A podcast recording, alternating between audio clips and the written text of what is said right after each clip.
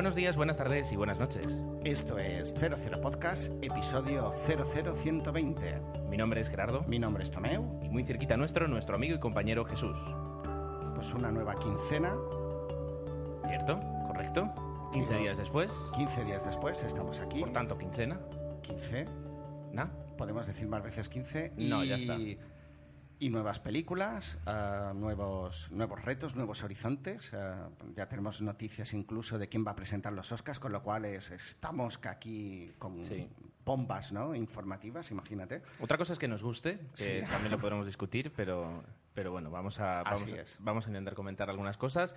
Y es, para esta quincena os traemos dos películas, cosa que hacía tiempo que no pasaba. Eh, quiero decir, no nos hem- pero dos películas, cada uno de la suya, no vaya a ser que coincidamos y nos hagamos Por daño. supuesto, Antes sí. coincidíamos, eh, pero Ahora menos. ahora menos.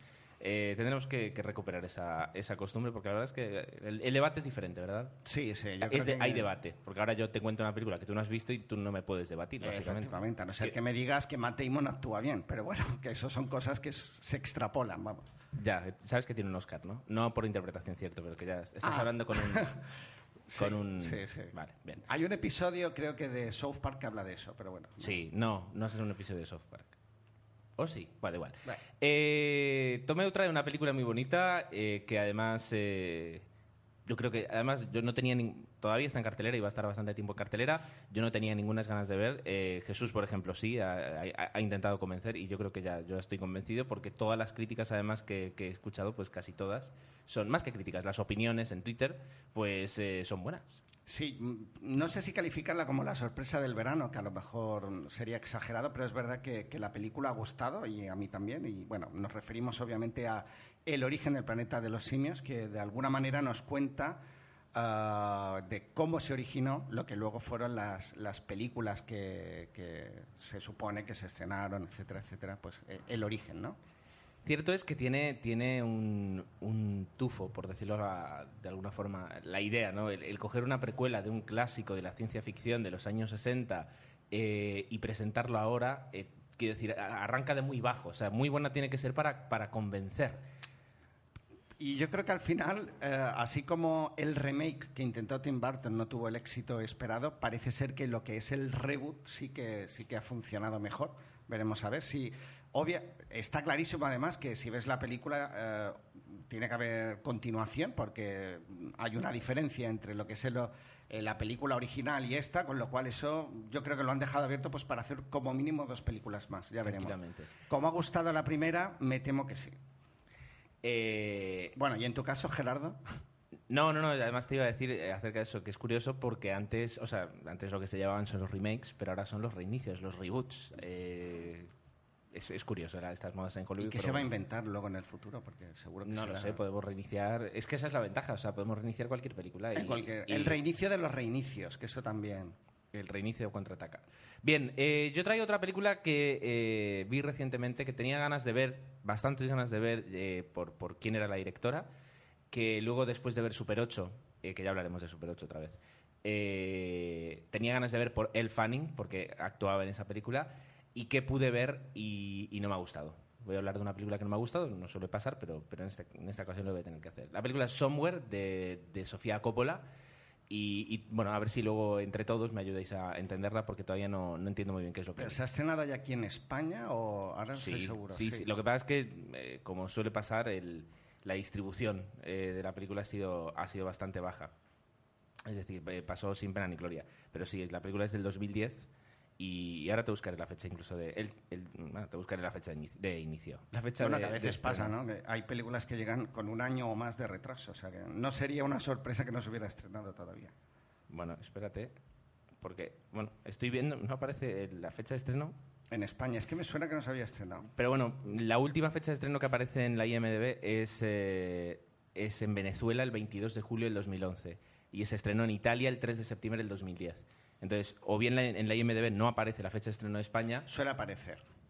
o, o no se ha estrenado aquí, cosa que me extrañaría porque se ha estrenado en Venezuela, en Holanda, en Croacia, Japón, Holanda, Panamá, Eslovenia, Irlanda, Portugal, Chile, República Checa. Yo creo que en- no, no debe aparecer aquí, no lo sé. Pero bueno, eh, Es llamativo igualmente. Sí, sí, sí, sí. Eh, y como siempre, pues terminaremos con vuestros comentarios, eh, que esta quincena además tenemos un par de correos eh, e incluso vamos a, a intentar, si la calidad del audio lo permite, pues poner un audio correo. Eso lo tendremos que, bien, lo tendremos que revisar, pero estamos contentos de, haberlo recibido. Así que, Tomeu, si te parece, da tu paso. Pues vamos a empezar como, como siempre con nuestra quincena.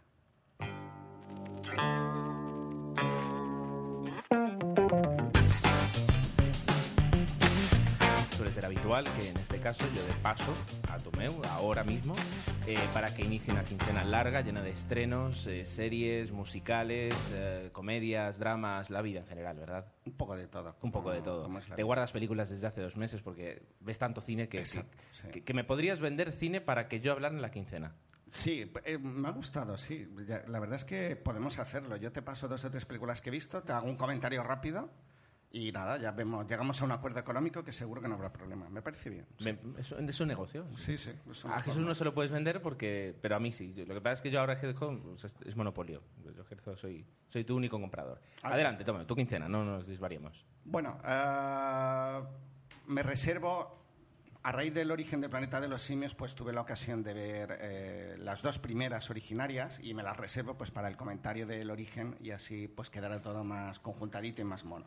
Aparte de esto, bueno, vi, tenía muchas ganas de ver por la sencilla razón, lo voy a matizar, que es la última película, el final de Harry Potter. Simplemente por eso, porque es verdad que me había, sobre todo las dos últimas, incluso me habían aburrido un poquito. Entonces iba con, no diré de mala gana, yo era consciente de que, bueno, seguramente no me iba a gustar, pero me apetecía por dar ya broche final a, a siete películas, ocho, siete películas de, de- o siete libros de la, de la saga.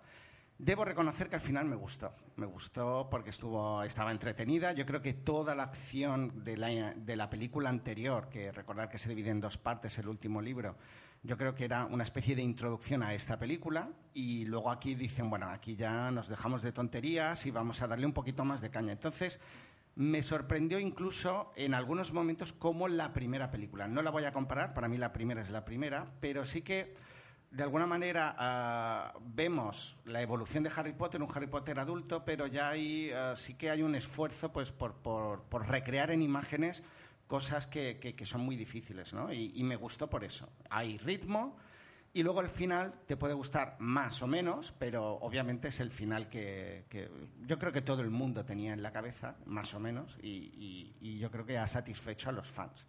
Entonces, yo considero que, bueno, que dentro, si vemos la saga en conjunto, pues po- ha acabado bastante bien. Ahora, si luego ya matizamos por cada película, entonces no, no es tan, no podíamos ser tan favorables. Pero bien, ¿Vale? Bueno, contento. un aprobado alto, ¿eh? Bien. muy bien. ¿Qué más? Bueno, dentro del género, yo creo que esta película po- no, se merecería que habláramos en un podcast, por lo cual la menciono. Bien, a ya ver. hemos hablado de ella. ¿Título? La hemos mencionado un par de veces, La princesa prometida.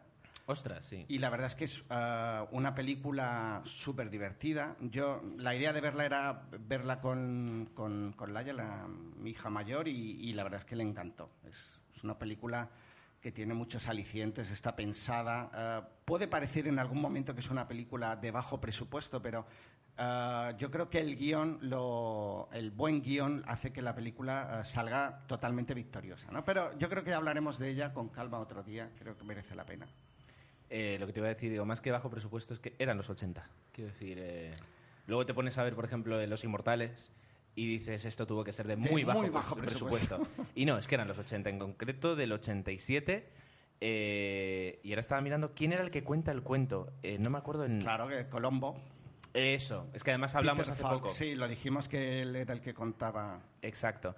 Y eh, está dirigida por Rob Reiner, que tú me dirás quién es Rob Reiner, y te voy a decir yo quién es.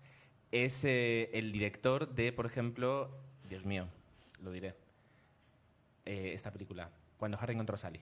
Ah, Si no, si no voy mal, sí. Y además aparece, es un actor de eh, Algo para recordar. Es el, el amigo del- de, de- de Tom Hanks, del arquitecto. Quiero decir, es, es, es todo un- una figura en... en- No, yo creo que con esta película sí que estableció un buen precedente, ¿no? No, sí, sí, sí, Esta sí. mezcla de... Porque no, lo que me gusta de La Princesa Prometida es que utiliza el humor, pero no como recurso fácil, sino de una No, forma ah, que dentro de la película, en el contexto. eh, Y yo creo que el éxito de muchas de las películas de, de los 80 es, era esa sabia mezcla del humor, pero no cayendo en la parodia. Correcto. Yo soy No. fan del humor más que de la parodia. Si, este al- si algo tiene esta película eh, es, es eso, es un humor muy inteligente. Es un humor... eh, Combinado con aventuras, acción. yo lo llamaría casi casi un humor indirecto. Fíjate, ahora estaba mirando de Rob Reiner, tenemos eh, Cuenta conmigo, Stand By Me, Sí. que ahí salió además eh, Ethan Hawke, en- entre otros.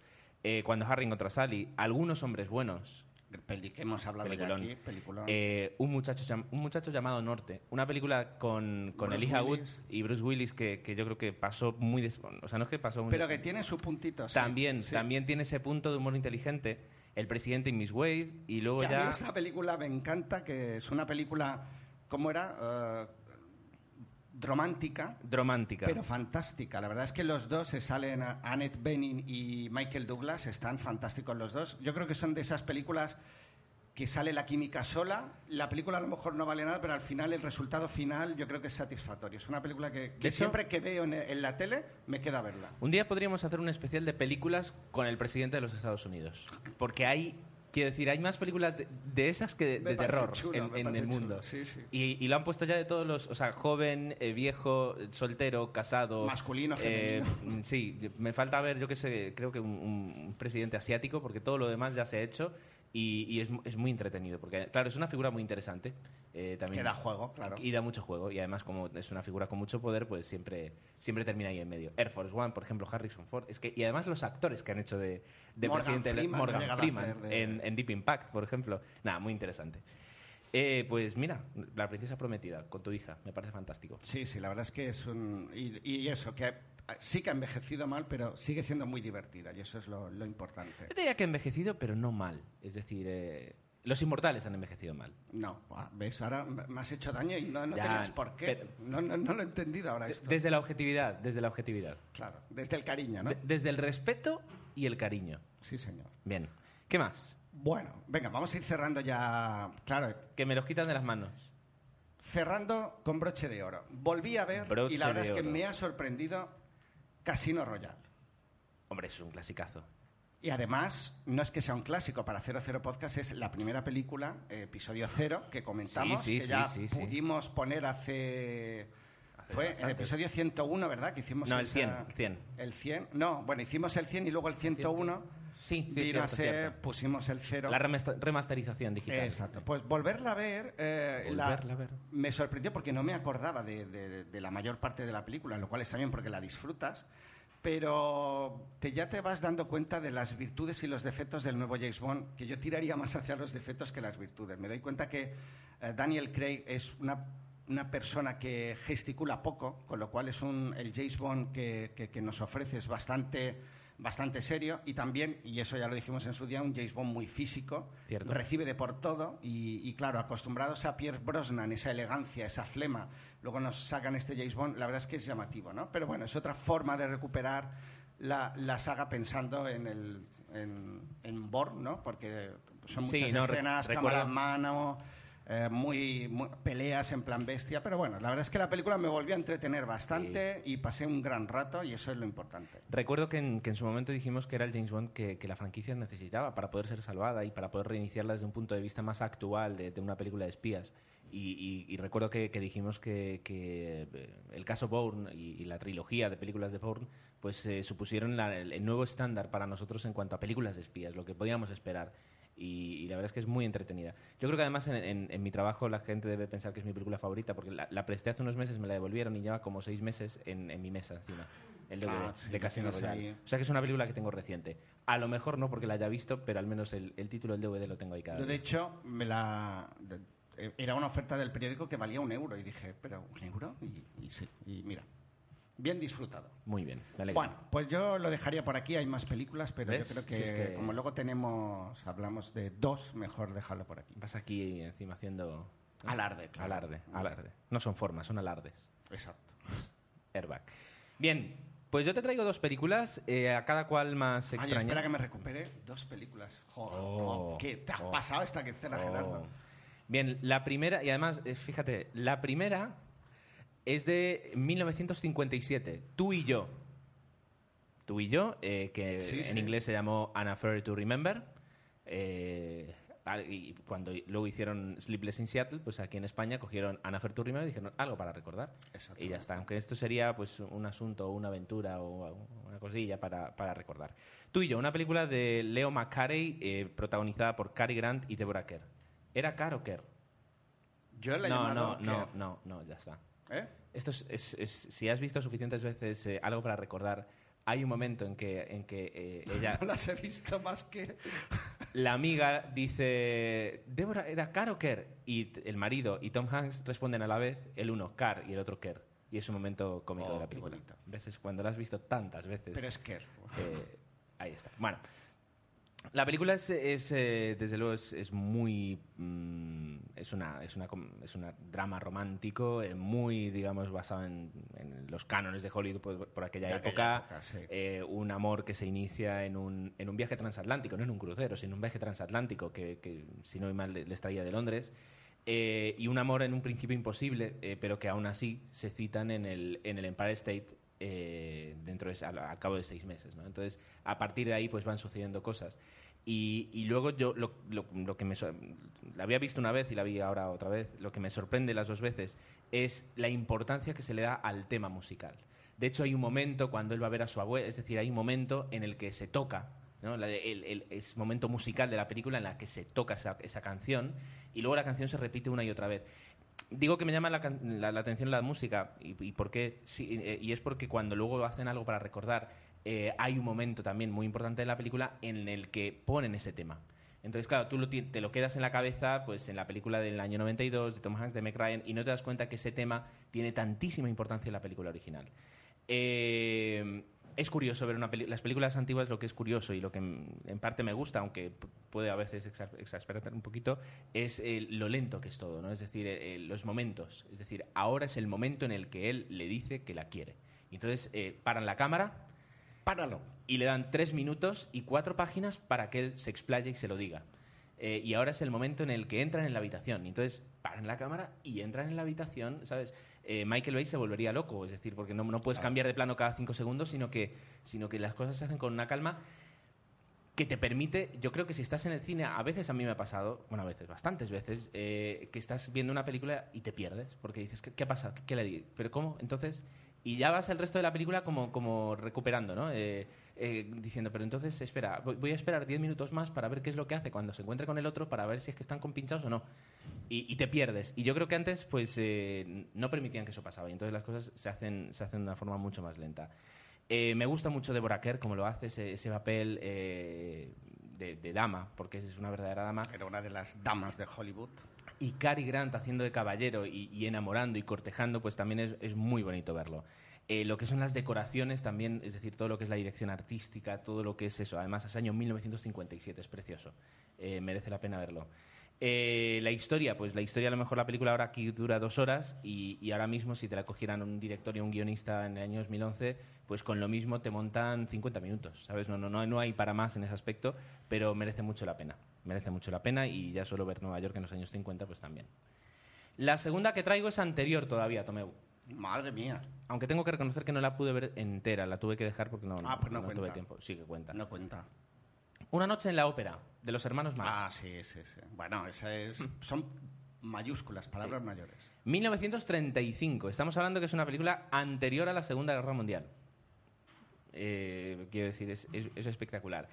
Y es una comedia, es una comedia eh, que ahora, ¿cómo sería? Sería el, el equivalente a, a una película que... Ojo con lo no, que vas a decir. No, no, no voy a, no voy a dar un título, no, pero sería el equivalente a una película que eh, en sí no tiene mucho sentido, pero que está compuesta de muchos gags y son los gags lo que funcionan. Eh, y yo creo que, que la- eh, se ven- no sé si se, vendió, se vendía así o, o se vendía para, para ver el argumento, pero lo que el argumento da son situaciones para que, eh, sobre todo Groucho Marx, pero también, también Chico y Harpo, pues eh, desarrollen todo su, su potencial y vayan sacando eh, escenas. Eh, para quien no la haya visto y, y no se acuerde quién es, pues tiene, tiene dos escenas. mm, diría que son, o sea, sí, son escenas de culto del cine. La primera es la de la primera parte contratante, será la primera parte contratante. Sí. Eh, y la... Y la segunda es el- la escena del camarote de los hermanos. Efectivamente.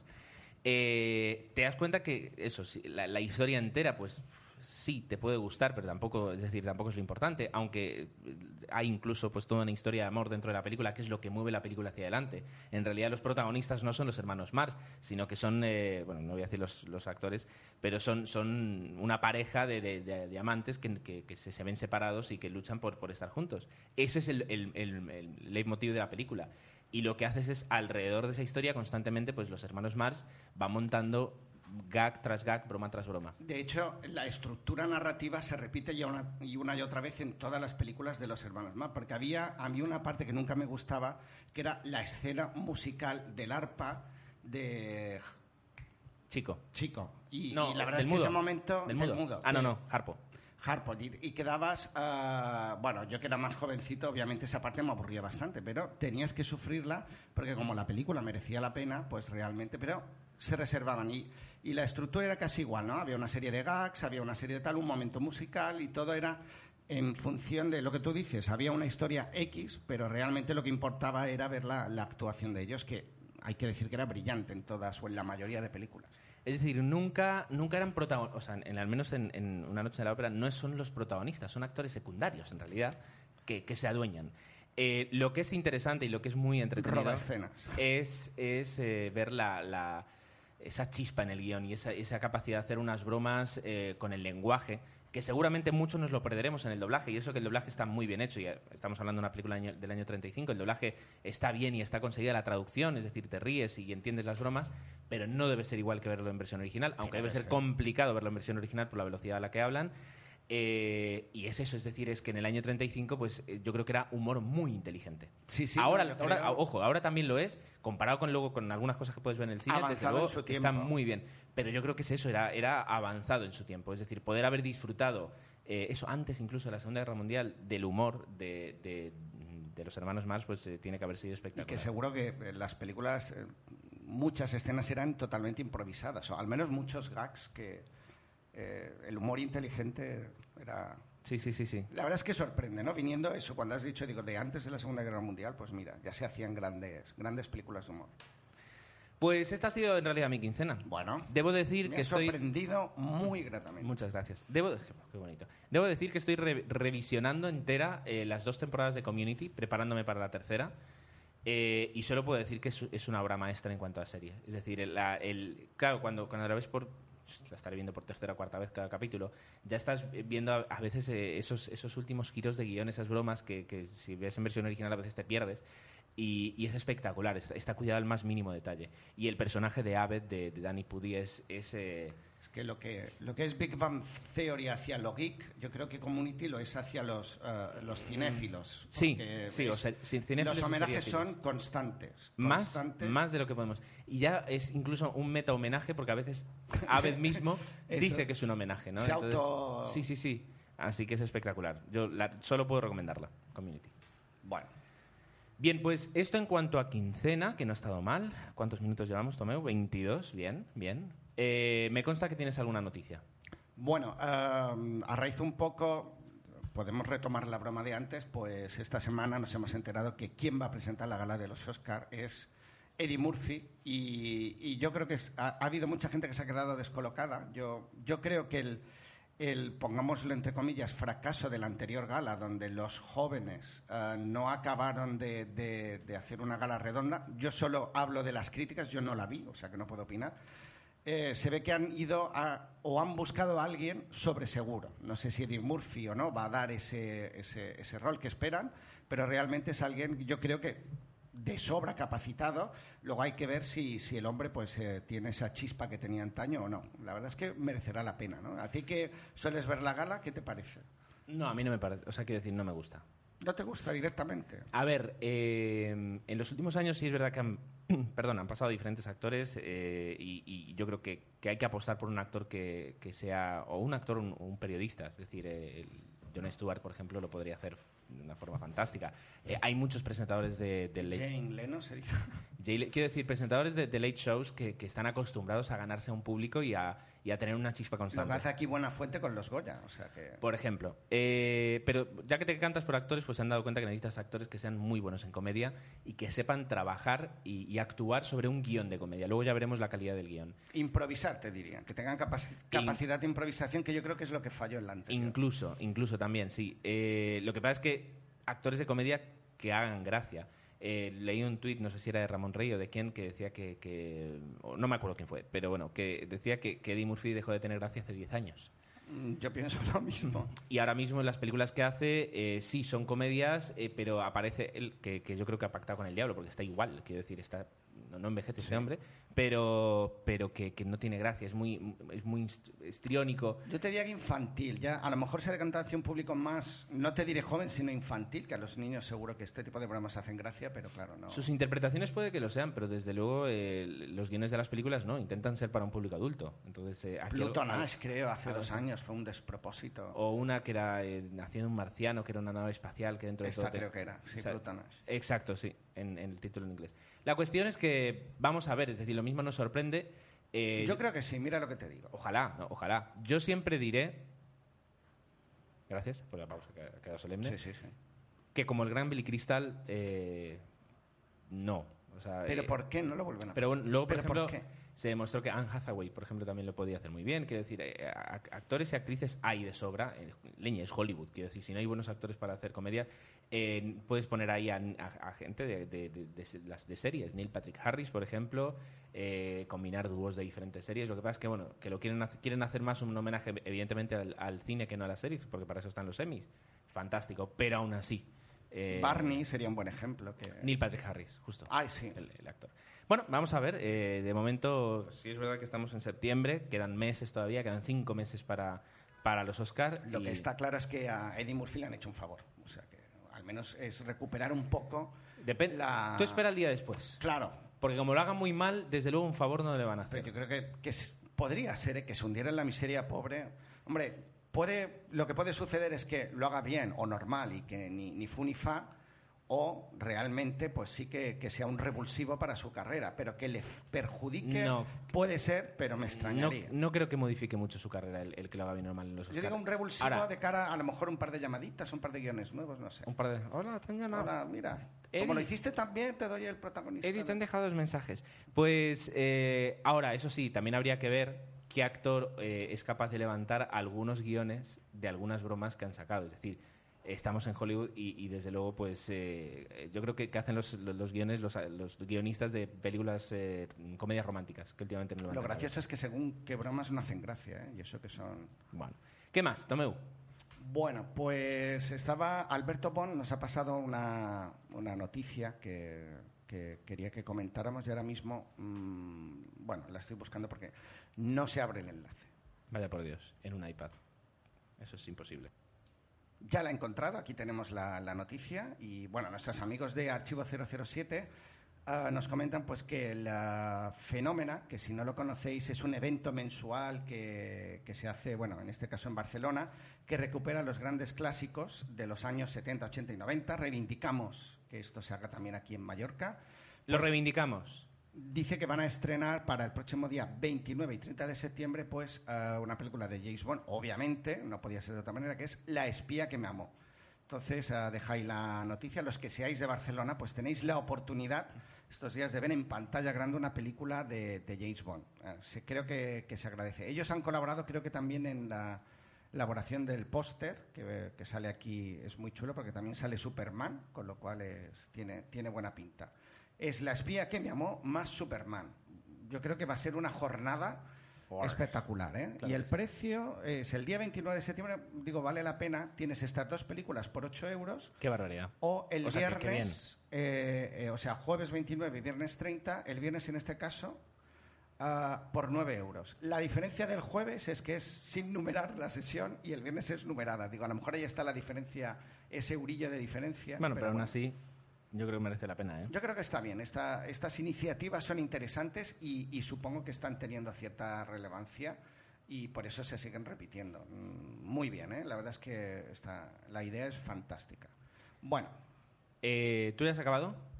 Nos quedaba simplemente, eh, eh, nos llegó un tuit que nos comentaba Tuit. que eh, Daniel Roca, y de hecho yo quería comentarlo hoy en eh, el episodio, digo, me ha venido al pelo. Él nos decía que alababa, y estoy totalmente de acuerdo, con la programación de películas de la Sexta 3. Mira, sé que estamos haciendo publicidad gratuita, pero No, es no, que no. es verdad que lo está haciendo bien. Yo tengo que reconocer que, que nunca veo la Sexta 3 porque está por, por ahí perdida en, en el rango de en la canales. TDT, sí, sí. En el rango de canales y, y hace poco pues eh, una amiga del podcast pues me dijo pues merece mucho la pena eh, que porque po- están constantemente poniendo películas y, y buena selección de películas. Además, películas de, an- de antaño, antiguas, de los años 70, 60, 50. El otro día estaba ah, como Ruge la Marabunta, creo, con Charlon Gesto. Entonces, van mezclando clásicos con películas más modernas y yo lo han convertido en un ca- en canal, y además ellos alardean de ello, temático de cine. Y lo están haciendo bien. Ah, o sea No, no, que no, interesante. Realmente es una, una buena propuesta. Y luego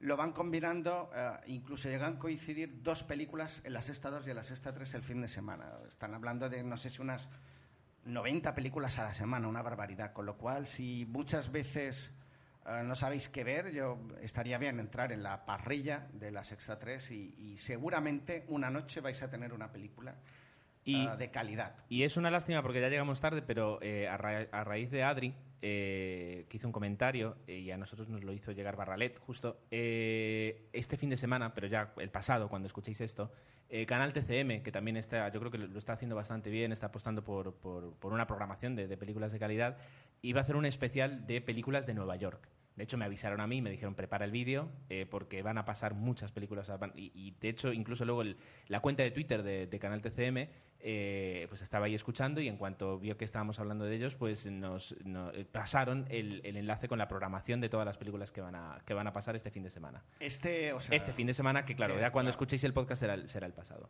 No quería dejar yo la oportunidad, Tomeo, ya has terminado, ¿verdad? Sí, Bien, no quería dejar yo eh, pasar la oportunidad de comentar la, la- la gran. la- el, el- el recital que, que pudimos disfrutar, eh, tan- bueno, Jesús, Natalia y yo. Eh, ¿cuán- ¿Cuándo fue Jesús? ¿El recital de bandas sonoras? Bueno, viernes pasado. el creo. viernes pasado, creo que Bueno, viernes, ahora sería hace dos viernes. Bueno, pues eh, Barralet nos avisó de que la, la banda municipal de Santa, Mar- Santa Margalida, coincidiendo con las fiestas, iba a hacer un recital eh, en el que to- todos los temas iban a ser eh, tema, bueno, temas de bandas sonoras de John Barry. Eh, por la relación que John Barry tiene con el, con el pueblo mallorquín, porque de hecho tuvo una casa, no llegó a terminarla nunca, pero un, un pedazo de chalet, y, y durante varios años pues veraneó y pasó temporadas en, en el pueblo de Santa Margalida. Eh, con el con dos plus. El primer plus es que además Barralet, sin, pertene- sin pertenecer a esa banda, sí iba a participar y ayudarles eh, con su tuba, porque él es tuba. Eh, se puede decir así, es tuba, yo soy tuba, pues tú eres tuba. Eh, y la- el segundo aliciente era que mientras eh, pues, sonaba la música, iban a proyectar imágenes de eh, las películas que, que- de los temas que, que tocaban. Entonces era como un acompañamiento en vivo y en directo de, la- de esas películas. Ah, fue muy bonito, es decir, eh, evidentemente, pues una banda, como, como el mismo Barrel dijo, pues no, no, no somos la, la filarmónica. No, fue el, director, creo que fue el que dijo, dice, no somos la filarmónica de Londres, evidentemente, y sonamos diferente, pero lo hicieron muy bien. Además, una banda muy joven, con, con gente muy joven tocando, y, y pusieron temas muy bonitos, desde Nacida Libre, eh, pasando por Cowboy de Medianoche, eh, por Memorias de África o, y llegando ya, por supuesto, hicieron un, un pequeño popurrí con, con el tema de 007. Que lo que yo no sabía Oh. es que John Barry no es el autor del tema original que todos tenemos en la cabeza de 007. Ahora no me acuerdo del, compositor, pero cuando quien, compuso la banda sonora a los productores no les gustó y contrataron a John Barry para que hiciera arreglos. Lo hizo tan bien que para la segunda película de 007 ya le encargaron la banda sonora entera. Pero bueno, el evento fue, fue corto, es decir, duró una, bueno, corto, duró una horita, fueron seis temas, si no voy mal, y fue muy interesante. Además de poder eh, conocer a Barralet, que es un, amigo del podcast eh, que muchas veces comenta, pues eh, disfrutar de música en directo en ban- de bandas sonoras pues no es habitual, menos en Mallorca, y fue toda una oportunidad, así que muchas gracias a Barralet. Y y a la banda municipal de Santa Margalida. Sí, la verdad es que, ¿ves? Estas iniciativas que a veces echamos de menos en Mallorca, a veces se hacen. Eso está bien. Fantástico. Bueno, pues eh, ¿tienes algo más, Tomeu, que compartir con nosotros? Pues yo creo que ya, como noticias Bastante, ¿no? quincena, hemos hecho un buen, ¿no? Un sí, sí, sí, yo creo que, que queda. ¿eh? Hemos dado un buen bloque. Bien, pues eh, hacemos una pausa, tragamos saliva y allá vamos con las películas. OTV Podcast, el podcast de la cultura audiovisual. Un podcast donde a modo de tertulia y con muy buen humor te informamos de las últimas novedades en el mundo del cine y la televisión. Encuéntranos en www. Encuéntranos en www.ohhtv.com.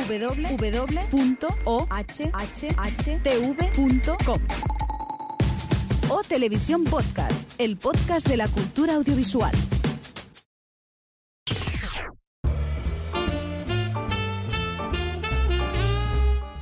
Pues vamos a empezar con eh, el origen del planeta de los simios. Eh, para mí, tenía de pequeño, me gustaban mucho las películas, eh, la- las originales, por decirlo así, entre comillas. Siempre me, ha- me habían llamado la atención. la- el planeta de los simios, la que está protagonizada por Charlton Charlton Heston. Heston. Es una película fantástica con un final eh, brutal. Eh, el que no lo haya visto, no sé si es como los finales del sexto sentido, ¿no? Que si ya te lo dicen, pues un poco pierde, te, te pierdes toda la magia de la película y si ya lo sabes y bueno, la ves, pues un- siguiente revisionado sabiendo el final, pues ya la ves de otra manera y vas Claro. entendiendo mejor todo, ¿no? Pero eh, eh, son películas que, que a mí pues marcaron, ¿no? Y sobre todo la primera. La- las antiguas o lo que es el, ah, el planeta de los simios se compone mm, muy a mi pesar de cinco películas, la original. Luego hay una segunda parte que, que también tiene un, digamos, no diremos un cameo o, o cierta presencia, Charlon Heston. Y, y bueno, también tiene un final bastante, bastante impactante que, que no desvelaré, pero realmente es eh, uno de los... O sea, si la primera, al final, era una...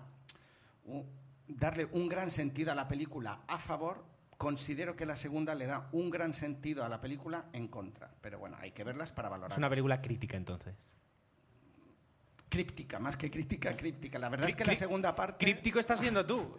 La segunda parte sí. Eh, bueno, la original, eh, la primera, la, la estrenada, la protagonizada por Charlon Heston, por darle un poquito de introducción a la, a- a la nueva película, sí que nos cuenta es la llegada de una nave del espacio a un planeta desconocido, donde eh, en un momento dado se dan cuenta pues que está poblado mayoritariamente por, por un lado, simios que pueden hablar y por otro lado los humanos pues son como la raza menor que no pueden hablar y son tratados como esclavos. Claro, ellos sí que tienen esa capacidad de hablar y el choque que, se establece entre los humanos y lo- eh, o el humano o los humanos que hablan y los monos, pues es bastante llamativo.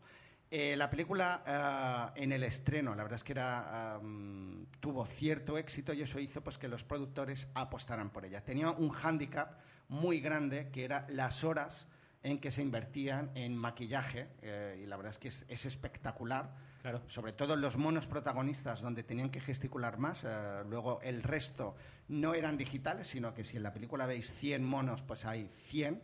Y, y la verdad es que se combinaba ¿no? lo que eran los maquillajes más, eh, más cuidados para los primeros planos y luego el resto pues se veía claramente, si te fijas, pues que son máscaras más tradicionales. Igualmente el efecto estaba muy conseguido. Las siguientes películas ahondan e, e intentan dar o- el origen de por qué la primera, ¿no? Entonces la segunda es una continuación y luego el resto eh, juega con los finales de las dos primeras. No quiero desvelar más. Hoy, para mí las cuatro siguientes son prescindibles totalmente, pero si os gusta la saga como a mí, como ejercicio, está muy bien. Y luego a raíz de ahí, que yo también vi, pero recuerdo vagamente, se estrenó en España una serie de televisión donde obviamente estaba ambientada, yo creo que en la parte de, se centraba en la parte donde los humanos, en el planeta de los simios, donde estaba era constante, ¿no?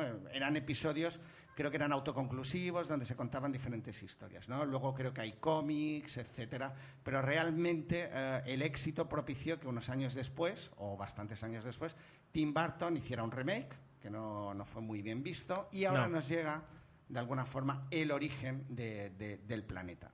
Entonces, ¿qué, qué ocurría? Pues que todos teníamos ese miedo, ¿no? Si la película de Tim Burton no había sido tan buena, Sobre todo porque es eso, es el, el remake de una película de ciencia ficción en la que tienes que explicar cómo eh, los mm, simios normales llegaron a ser los simios del planeta de los simios eh, y hay múltiples, múltiples minas en el camino que pueden saltar en cualquier momento y, y arruinar la película.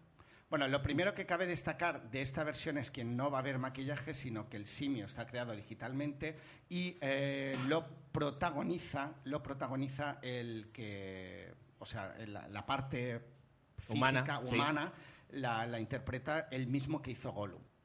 Que si os digo que se llama Andy Serkis, pues la verdad es que realmente Pues no... nos quedamos igual. Yo me quedaba igual, por lo menos, pero bueno, sí, es el mismo personaje o la misma persona que hizo Gollum y, y en este caso ah, se digitaliza sus expresiones dándole la forma de, de- simio. Realmente está muy conseguido, porque eso consigues ah, que, que el simio realmente parezca un simio, no tanto como en las películas originales, pues que claramente se ve pues, que son personas maquilladas, y en este caso pues el efecto es mucho más real. Entonces eso para mí eh, lo que podía ser un hándicap teniendo en cuenta sus orígenes, pues es un acierto. Correcto. Entonces, eh, la ventaja también es que puedes ver, eh, empieza el origen, nos cuenta un poco cómo nace ese mono que luego va a, a, de alguna manera a como liderar esa revolución que se supone que va a ocurrir en en el futuro.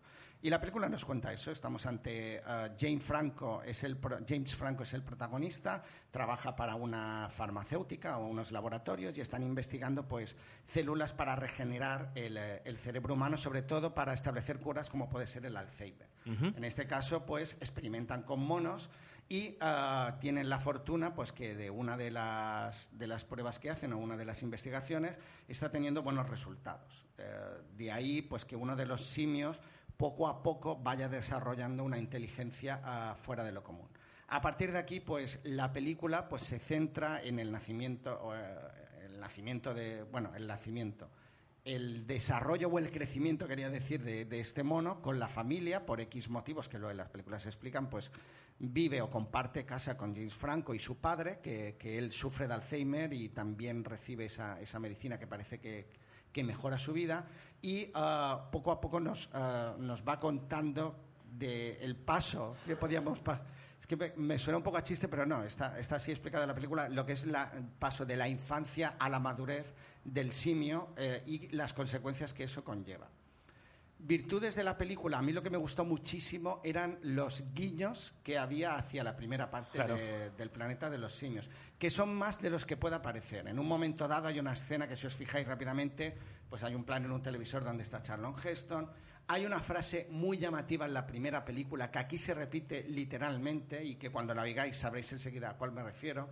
Se establece también si el, el- el punto de partida ah, de lo que es el origen, la película de Charlon Heston, pues aquí un poco ah, es el, en un momento dado hay una escena donde te explican el origen de ese- del inicio de la otra película. Vale. Si os fijáis, intentan enlazar, ¿no? Vale, a veces vale. con guiños y a veces, pues de alguna manera, pretende realmente, o sea, ellos cogen cómo va a ser la película y eso Bien, es bien. importante. Si es un reboot, al menos yo creo que está hecho con muchísimo cari- cariño.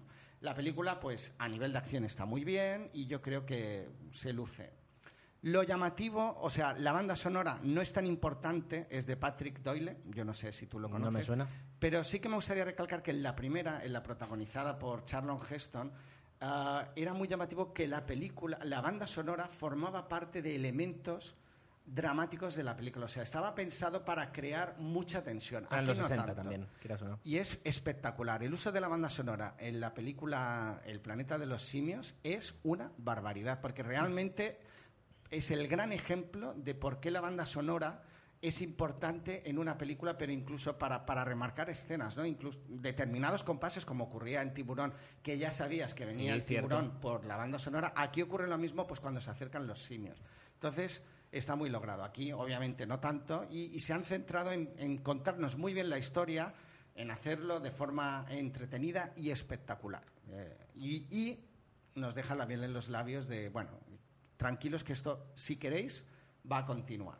Entonces yo espero que así, espero que así sea, porque Fantástico. de momento me ha gustado. Bueno, pues yo que tenía, ya digo, tenía reticencias y, y Jesús me, me- casi me intentaba convencer de verla, pues eh, eh, ahora no, no, tengo, no tengo argumentos para, para decir que no. La verdad es que eh, me has convencido, ¿eh? Muy bien, muy bien. Bueno, a ver si la, la verdad es que está bien.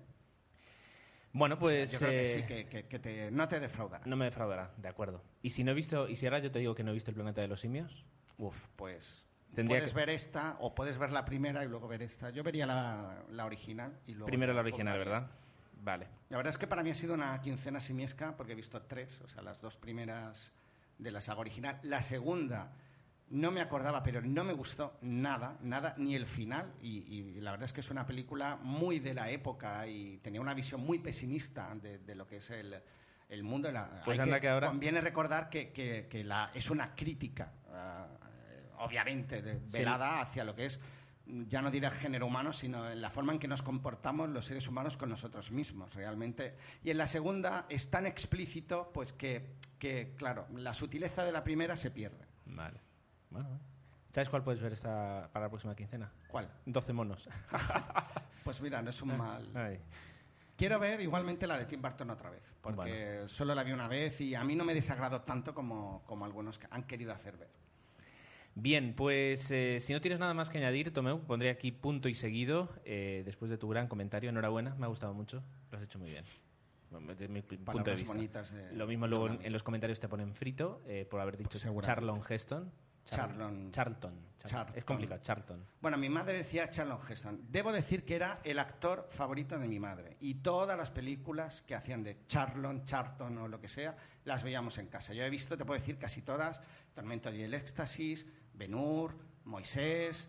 Es que se me ocurre un mogollón, el, eh, creo que era Set de Mal, todas, creo que he visto casi toda la filmografía sin querer de este actor. Y debo decir que, a pesar de que era el típico actor mm, duro y rudo que gustaba Hollywood, pues Claro que sí.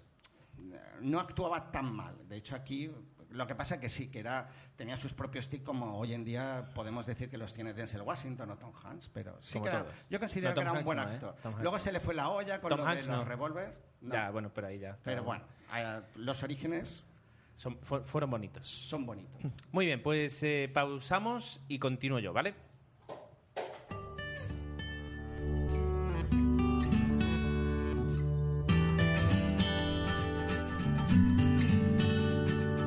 Lo que me ocurre a mí con, con Sofía Coppola es un poquito lo que me ocurre con M. Night Shyamalan. Y es que después de haber visto eh, su primera obra, eh, voy a, por defecto, siempre defender cualquier película que dirija.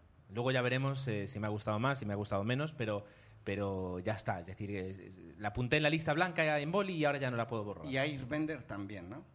No la he visto, no la he visto, no la he visto. Entonces, eso es un correo. Eh, ¿Qué es lo que ocurre? Que, pues tenía mucha curiosidad por ver Somewhere, que era la última película. Eh, sé que en su momento creo que se además estrenó en Cannes, eh, tuvo ahí momentos de que parecía que era muy buena, la crítica no la cogió muy bien, pero ya sabes cómo es la crítica. Eh, aún así me despertaba mucho interés ver la última película. Ya cuando, hablando un día del Fanning, pues me dijeron, ¿y no has visto Somewhere, que es la que justamente la película que también aparece el Fanning, que lo hace muy bien? Dije, pues allá que voy, porque me da la sensación de que eh, va- el Fanning va a ser dentro de 10 años pues un- una de las... La, la Natalie Portman de, de- de- del futuro, del, presente, me- mejor dicho, de acuerdo. Hola. La pequeña Natalie Portman del presente y la, y la futura Natalie Portman del futuro, porque es futuro. Bueno, da igual. La cuestión, eh, Somewhere, una película de Sofía Coppola, protagonizada por Stephen Dorff, eh, que- un, un actor que en esta película pues no me ha gustado demasiado, y, pero bueno, tiene, tiene películas interesantes como, como Blade, como Felon, como Enemigos Públicos. Eh, y luego también protagonizada por el Fanning, porque de hecho en la película pues la ponen a la misma altura. Eh, de hecho aparecen los títulos de crédito a la misma vez que, que Stephen Dorff, del Fanning. Entonces eh, son los dos. Hay un número de secundarios pues eh, interesante, porque no son pocos, pero son muy secundarios. Eh, m- apenas, apenas eh, tienen diálogos y, si tienen diálogos pues eh, es muy poquito. De hecho el, único así digamos que merece la pena hablar sería Chris Pontius, que no me suena de nada, y es el único que tiene ahí pues un poco de diálogo, luego, luego apenas. Am, ¿De qué va la película? La película eh, retrata, de una forma que ahora contaré, la historia de un actor, eh, de una estrella, de una mega estrella de- del cine, eh, que vive una vida bas- bastante errante. Vive en un hotel, en un hotel además pues, como para, para estrellas de Hollywood, donde pues tienen todo tipo de servicios y adem- además pues hay una especie como de exclusividad ¿no? en- en- dentro del hotel. Vive una vida pues un poquito errante, eh, pues entre el alcohol, las mujeres, pues, las fiestas y eh, lo vemos en, la promoción de una película. ¿De acuerdo? Pero lo ves muy poco interesado. Eh, no es la- si alguien se está haciendo la figura del típico pues eh, cascarrabias o persona muy mal humor que va constantemente pues eh, endiosado como estrella de Hollywood, no es la imagen que quieren dar, no es una persona normal y corriente, pero que, tiene una vida en un momento errante. Y eh, es- nos lo muestran durante tranquilamente 50 minutos o 40 minutos de la película. Demasiado tiempo, pero luego entraré un poquito en la crítica. Aparece... No, no, digo que se estrenará el 30 de septiembre en España. No se ha estrenado. Ah, no se ha estrenado. ¿Y yo cómo lo he visto? No lo sé, pero se estrena el 30 de septiembre en España, no digo nada. Claro, una película que ya lleva un año de rodaje, ¿cómo la ha visto? Pues no es muy difícil de, Mm, de yo- deducir. Porque la viste en versión original, entiendo. Sí, sí, la vi en obviamente. inglés. La vi en inglés.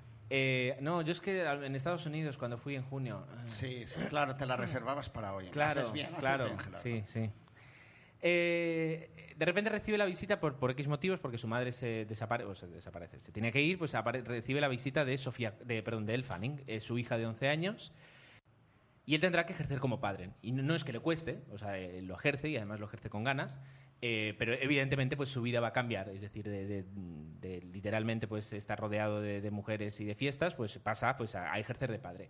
Y eso es lo que el, el- cambio que hay en la película y lo que nos quiere mostrar la película y lo que va a servir de contraste para todo el resto de la película.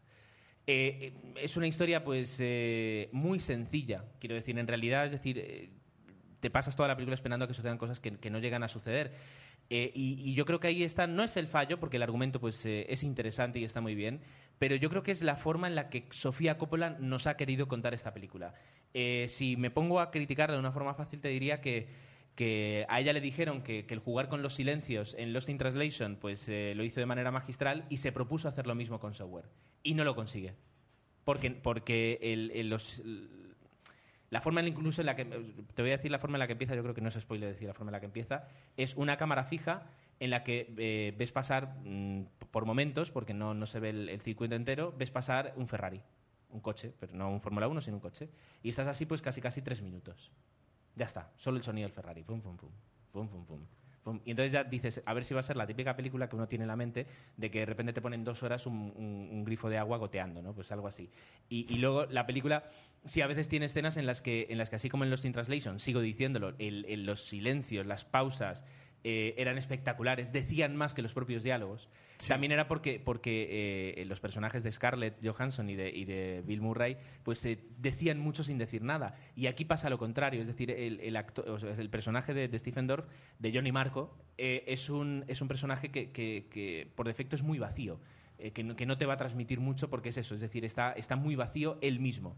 Entonces no transmite lo mismo. La película mejora y mejora y es como pasar de blanco y negro al color cuando aparece el Fanning, porque va a ser la, el- como tú dirías, el revulsivo de, de- de- de- todo el argumento y, y, de hecho hace que la película pues, adquiera otro ritmo y sucedan cosas.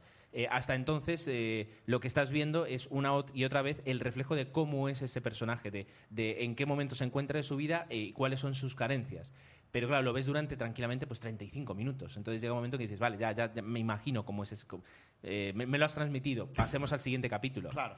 Y demora mucho. Cuando llega el Fanning, pues quieras o no cambia, y de hecho ella es que lo hace muy bien. Eh, eh, como niña lo hace, hace muy bien Ya de niña. tienes, ya tienes aquí sustituta a Natalie Portman. Es que la verdad es que es una actriz, eh, y además es, sí, niña, pero es que sobre todo es una actriz, y la ves y, y llena tanto la Niña pantalla. prodigio que decíamos. Llena tanto la pantalla como, como el propio Stephen Dorff, que es el, el protagonista. Entonces es muy interesante. Eh, y ya está. Y entonces la película sucede. Suceden pocas cosas. Eh, creo que no tiene bandas sonoras. Si tiene bandas sonoras serán dos temas eh, no originales, sino dos temas elegidos. Eh, ya te digo que hay muchísimos silencios, pero son unos silencios que, que, a diferencia de los in Translation, pues provocan un vacío. No, no, no, no te transmiten nada, o, o si lo que transmiten es poco. La verdad es que debo reconocer que me, que me ha decepcionado. Yo pensaba traer una película aquí y hablar de lo último de Sofía Coppola con el Fanning y, Pues sí. y muy emocionado, pero entiendo por qué cuando termina la película y además de la forma en la que termina, pues la, la, cri- la- la- crítica no aplaudiera la película de, de- de Sofía Coppola, porque yo creo que se ha quedado en un, en un quiero y no puedo, eh, o en un quiero, mejor dicho, y no me ha salido bien, porque poder puede. Después de haber hecho eh, Los in Translation, pues puede hacer películas, eh, em, como No, se dice, las intimistas. suicidas intimistas también, también. está muy bien. Pero te digo, en este caso no, no, no transmite.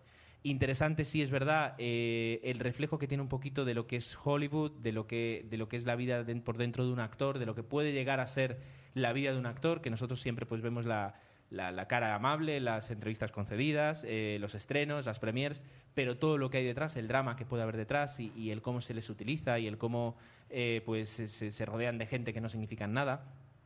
Eso sí que es interesante. E incluso te diría que eh, el retrato que hace de Los Ángeles eh, de esa parte de Los Ángeles, digamos, mm, que puede ver un actor de Hollywood, una superestrella de Hollywood, eh, ya te digo que empieza con un Ferrari, el, personaje tiene un Ferrari, se mueve por todo con un Ferrari, pues eh, eso es, un- es interesante, no porque no es un no, no es eh, protagonista de Los Ángeles, sino que simplemente es un vehículo, y es un vehículo de, de lo que puede llegar a ser una ciudad y de lo poco que puede significar Hollywood eh, para nosotros, que si yo mañana me voy a Hollywood, pues no pararía de visitar sitios, y como para una persona, pues puede no significar nada. En ese aspecto es interesante.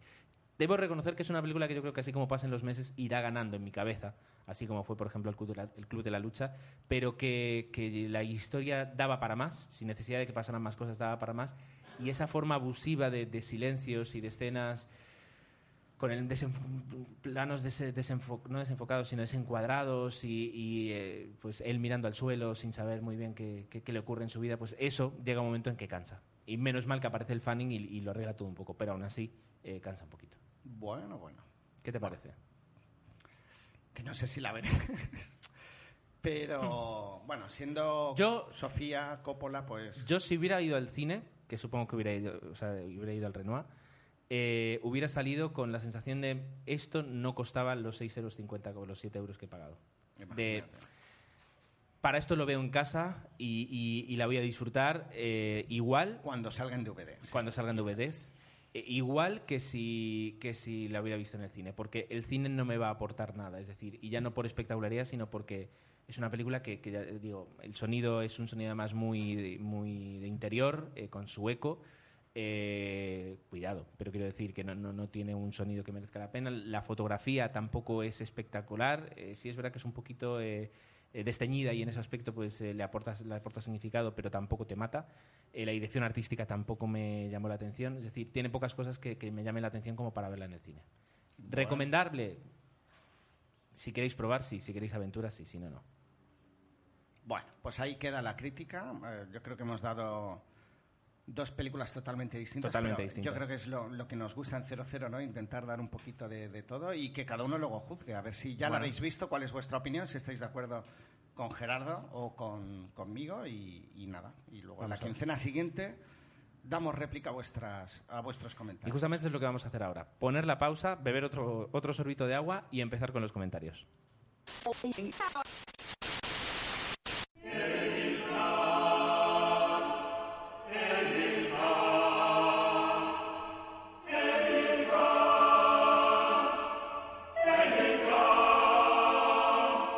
Emilcar.es, blog y podcast sobre Apple.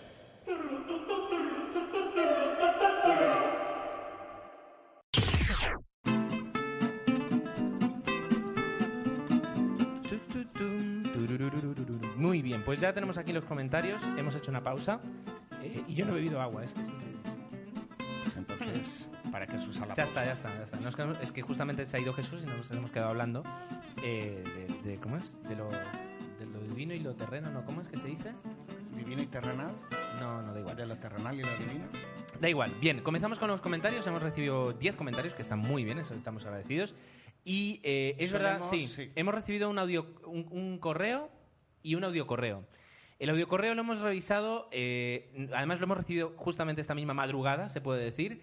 Y no hemos tenido, o sea, estamos grabando un sábado por la mañana. De hecho, cuando hemos empezado a grabar, muchos de vosotros dorm- dormíais, lo cual ya os vale, porque nosotros hemos tenido que madrugar. Tomé un más que yo. Vale, ya está. Como lo has dicho tú, me Tomé un más que yo. Eh, ya os imagináis lo que ha pasado. Y, y entonces eh, no hemos tenido tiempo, porque hemos empezado a grabar a las, a las 9 de la mañana, de, de pasarle algunos filtros a- al audio para que sea visible. Así que yo me quedo con el audio Tomeu y tal vez para la pro- Jeff, Jeff, Jeff Clee, y para la próxima quincena intentaré que, que se escuche bien. ¿vale? Lo, lo Perfecto. ponemos en la próxima quincena, si todo va bien. Perfecto. Bien, y te- tú tienes otro comentario, eh, otro correo, ¿verdad? Sí, si quieres empezamos por el mail, ya nos Empieza. quitamos toda la parte fuera de comentarios. No, y quiero decir, es, queda muy mal decir, Sí, ya nos sí. quitamos todo es esto. todo esto, sí, es verdad. ¿Sabes? Eh, Córtalo, córtalo y volvemos a empezar. venga, dale. Venga, yo soy consciente de que lo ha cortado. Bueno, pues tenemos la suerte de re- haber recibido un mail de Javier Aguilar. Eh, Mm. Hay que valorar muchísimo que recibimos mails, aparte de no solo los comentarios en el blog. Lo que hay que valorar, incluso más importancia. Lo que hay que valorar, Tomeu. Gracias. Me, me encantan estas pausas Sí, dramáticas. sí, sí. Lo que hay que valorar es, eh, y de verdad valoramos y no sabéis hasta qué punto es, que, que escucháis un episodio de una hora, una hora y diez, que ya os vale. Hay gente que incluso se pone a escuchar, un- en, en dos semanas se pone a escuchar ocho, nueve, diez, que eso ya yo creo que es... Bueno, eh, son psicópatas. es, sí, es, es preocupante. Yo, yo iría a un neurólogo enseguida. Pero luego eh, llegáis a casa, cogéis el iPad, el iPhone, el Mac, tenéis Windows, bueno, igual. Eh, lo que uséis, eh, entráis en 00 Podcast, le dais a la entrada y os vais para abajo y os ponéis a escribir un comentario y dedicáis varios minutos de vuestra vida a comentar lo que os ha parecido y, y vuestra, a dejar vuestras propias opiniones y compartirlas con todos nosotros. Eh, y eso es, eso es un tiempo eh, que, que- que valoramos muchísimo. Es decir, eh, de verdad, estamos muy agradecidos. Y ahora va a parecer pelota, pero llevamos 120 Después de haber episodios. dicho, nos quitamos los... Sí. Mm, sí. 120 episodios y hay, bueno, hay comentarios, iba a decir, y hay comentarios que todavía me emocionan, porque algunos no emocionan porque simplemente hacemos un intercambio de opinión, pero sigue habiendo pues vuestras opiniones, vuestra pasión por 0-0 me sorprende y, la verdad es que, bueno, lo seguimos valorando como algo espectacular.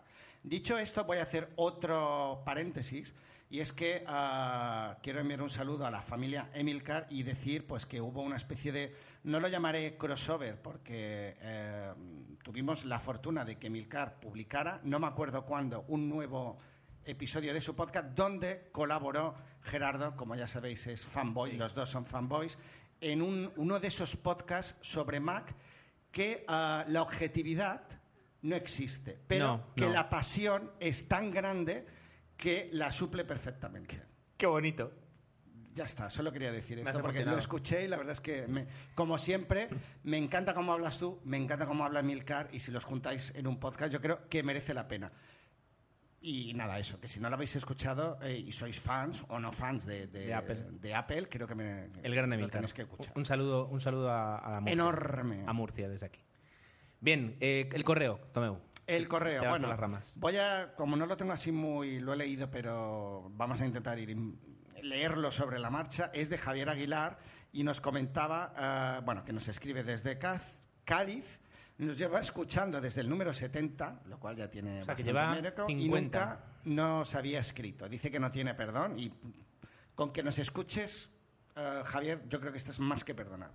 Y el otro día, escuchando el podcast, dice que Gerardo habías visto el golpe y él también la había visto eh, ese mismo día. Justamente. Y, dije, pues tengo la excusa perfecta para escribiros un mail. Dice que es una gran película, dice que Paul Newman está espectacular y como en América esto siempre lo bordan, los secundarios, que aquí los llamamos secundarios de lujo, lo hacen a la Sí, perfección. sí. Y dice que viendo este tipo de, de películas te das cuenta que el cine, eh, en vez de mejorar y evolucionar, si te pones a pensar con tanto 3D y superhéroes, pues quizás no lo hace tanto como debiera. Razón no le falta, pero conviene recordar, pues sí, que, que cada año se van estrenando grandes películas, que a lo mejor no tanto como antes, pero que sí. Hay una evolución y a veces esa evolución nos gusta más o menos, pero bueno. Yo, hombre, yo creo que sí, mucho no ha evolucionado el cine. Ha evolucionado en, en la- en- en formas, en técnica, en, técnica de dirección, en cómo se dirige, etcétera, etcétera. Pero eh, es que en realidad es como si ahora yo cojo un Aston Martin de- del 63, ¿no? Es decir, vale, sí, todo ha mejorado mucho y las cosas Tendríamos son- que poner banda sonora a tus comparaciones, o sea, una entrada como la de Cine Muerto. Sí, un- un- Animo a alguien si se atreve a- Bien. a, a enviar. No, pero es, eh, tú coges el, el- el, eh, el, eh, Aston Martin que utilizaba James Bond en, en, en Goldfinger en el año 64 eh, y lo, lo pones al lado del último Aston Martin que ha utilizado Daniel Craig y con cuál te quedas. ¿Con papá? ¿A quién quieres más? ¿A papá o a mamá? Es decir, estás hablando de un clasicazo. eh, o- sí, el, el Aston Martin nuevo pues, tiene muchísimas mejoras, es muchísimo técnicamente mejor, pero el espíritu y, y la belleza que, que tiene el coche y, Con la que fue concebida. Exacto.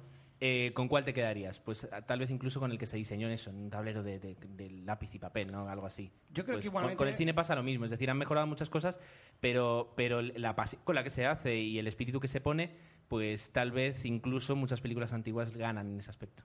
Pero yo creo que eh, es verdad que somos muy intendentes y no me acuerdo del escritor, pero diré la frase, esa frase que dice que cualquier tiempo pasado fue mejor, que parece que siempre añoramos lo que ha pasado. Estoy seguro que cuando hablemos del cine, que aún hemos hablado, o sí, de los 90 o de, o de la década del Hombre, 2000, que va cien- del 2000 al Te 2010. aseguro que en 120 episodios alguna del Sí, noven- de los años segurísimo. 90 ha caído. ¿eh? Me refiero a que, y de hecho sí hay un especial de los 90, del 2000 al 2010 hablaremos de esas películas con añoranza y os acordáis de, bueno, en este caso Super 8 no porque es del 2011, pero de aquellas películas yo creo que lo haremos, con lo cual eh, somos Ya. tendentes a, a- a- a la añoranza, porque a lo mejor lo, lo nuevo no, no nos cuesta mismo, nos aceptarlo. cuesta más, no sí. lo sé.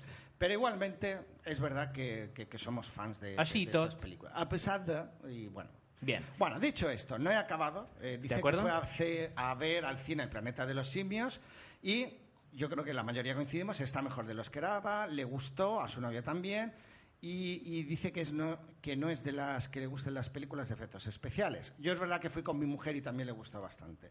Dice, por esto, lo último, eh, no ha visto Super 8, que le tiene muchas ganas y, y que... Tardando.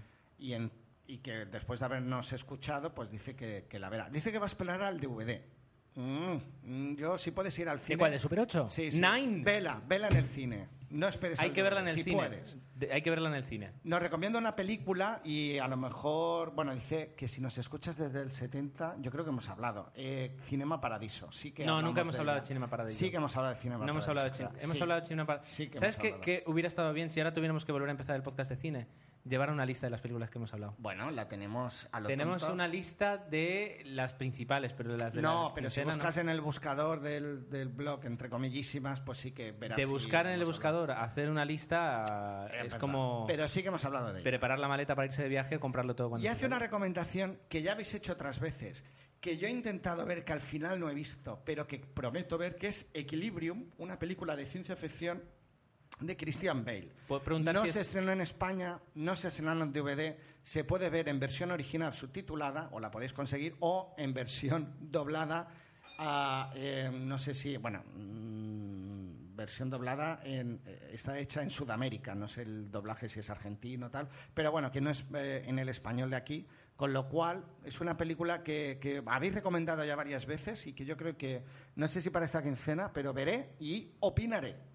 Muy bien. Y, y nada, dice que va a escribir con más frecuencia y que no te enfades conmigo, que supongo que lo haces con cariño. Siempre, todo con cariño. Siempre con cariño. Con cariño. Incluso cuando, cuando le dejo colgado a las ocho y media de la mañana, también lo hago con, Con cariño. cariño. Yo hoy he estado especialmente enfadado porque digo, voy a mostrar cara de enfado para No, que no, no, normal. no lo repita, Normal. pero os puedo garantizar que no sirve de nada con Gerardo. Bueno, Sí, sí, sí. Bien, eh, comenzamos con, eh, con los comentarios. En este caso, el, el primer comentario, el pole comentario, la pole woman ha sido Susana, eh, que nos, nos, doy- nos dio las noches porque además eh, yo colgué el episodio pues nos bastante dio- tarde. Te dio las noches. Nos dio las buenas noches, Ah, perdón. No, nada. Eh, colgué el, el- el episodio bastante tarde y aún así llegó incluso justo para, para comentarlo el mismo, la misma noche. Que no es lo mismo que te diera la noche que te diera las buenas noches. Por eso lo he matizado, ya está. Era una, es que se me ha ocurrido la broma así, ¿sabes? Improvisando y digo, pues le harás gracias, Gerardo. Lo, lo curioso es que con, con el nivel de humor que demuestras aquí en el podcast luego sigues pensando que eres la estrella. Pero a ver, yo he visto eh, las películas de los hermanos Marx y te, y te puedo garantizar que hay chistes peores que esto, simplemente. Lo dejo ahí. Pero tú a tu edad las viste en el cine todavía, ¿no? Eh, ¿Perdón? ¿Eh? ¿El que he visto en el cine? Las películas de los hermanos Marx. No, no las veo en la ¿No? tele, obviamente. En esos especiales fantásticos que hacía en la 2. Exacto, en los 80. Nos hemos quedado, creo que sin wifi, no sé si voy a poder leer los comentarios. Bien, no te preocupes, yo los tengo aquí. Bueno, nos dice que eso, buenas noches. Dice que hace menos de tres horas que había salido de ver eh, eh, Super 8 y que eh, dice no encuentra el momento de ir a comerse esa hamburguesa, a- aprovechando la metáfora que yo hice, eh, de verla otra vez. Dice que hay muchas cosas que destacaría, pero no sé, eh, eh, no saben cuál hacer hincapié. Tal vez en que vu- vuelve a ver la huella de Steven Spielberg en una película. Yo le echo de menos. La huella de Spielberg. Sí. O sea, ¿no la ves en Super 8? O sea, sí la ves y la echabas de menos. Claro, la veo en Super 8, Vale. la echaba de menos y echo de menos más. Vale, Quiero vale, vale. más. No sé si Tintín va a recuperar esa huella o no. Vi el tráiler y parece, bueno, eh, interesante. Eh, y dice que eh, no conoce en profundidad los trabajos de JJ Abrams, eh, pero dice que le va a seguir más de cerca. Entiendo que significa eso que no ha visto los, lo cual eh, es, un, es un delito. Yo creo que todas las personas tendrían que verlos bajo pena de multa.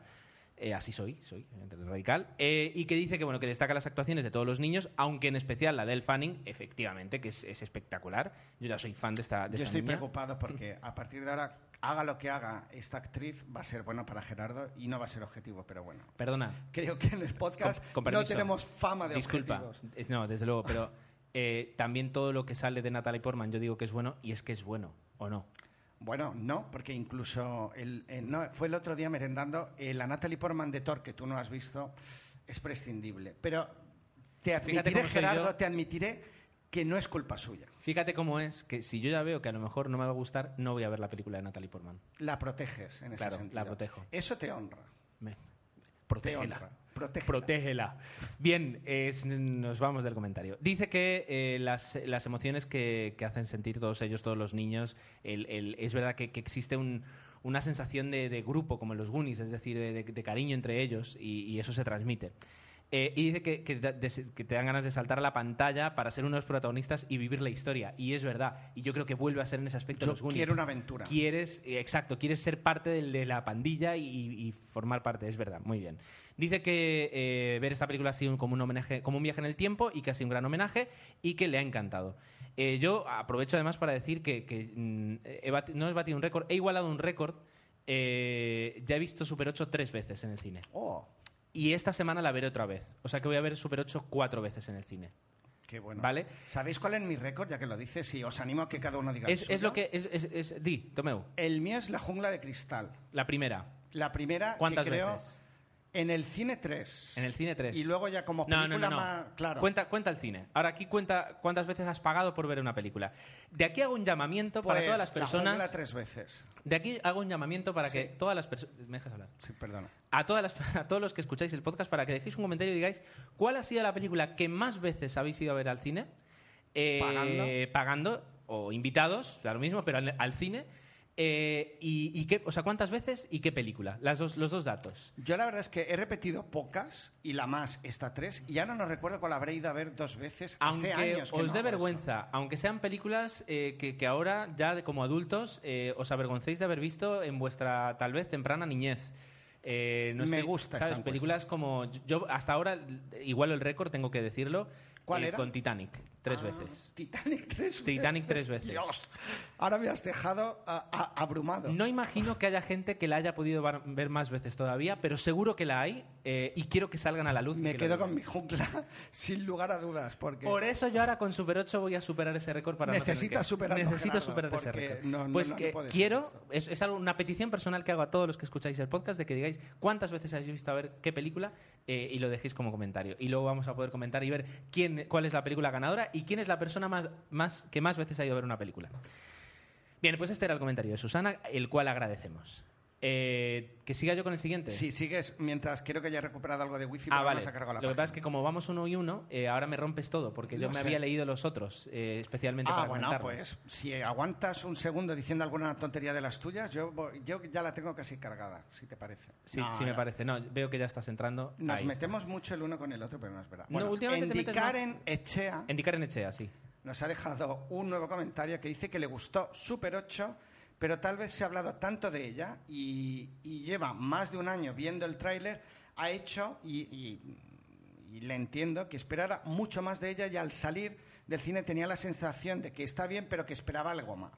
Nos hace un pequeño spoiler que no vamos a decir, ah, donde... Vale. Sí, Que había visto es un spoiler, correcto. En Bien. alguna película un argumento parecido, pero bueno, sí. y, y- y bueno, pues eso, que él iba con la idea, es que tu comparación ha hecho estragos en los comentarios. Oye, a Susana le ha gustado la comparación. Sí, no, no, la verdad es que me gustó, fue divertida y, y- y ha dado juego. Y bueno, pues que él esperaba un stick tartar en un restaurante de París y salía habiendo comido una hamburguesa en el Foster de Hollywood. Tú dijiste que la mejor hamburguesa Para mí que el sí. Foster Hollywood podía hacer. No, no, no, no que el Foster Hall. Yo dije que era la mejor hamburguesa que iba a comer este año. Bueno, pues eso, que es verdad que vimos una hamburguesa, pero de alta calidad.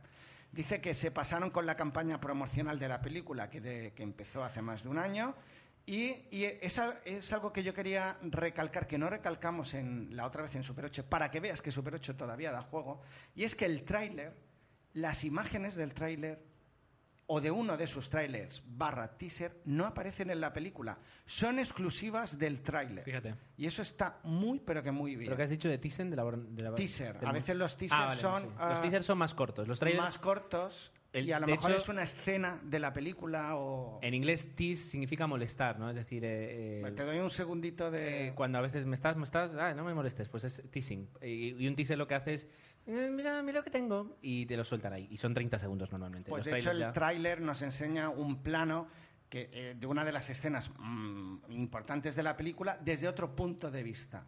Cuando te das cuenta de eso dices, jo, eso sí que es valorable. Ya está. Muy bien, pues eh, el comentario de Sirio, un habitual también en el, en el podcast, eh, dice que, que le ha gustado mucho la, bueno, la- la- no la entrevista, pero sí el relato que comentaste de tu, de tu charla, de tu comida eh, con, eh, con el, el dueño de salas de cine de aquí en Mallorca.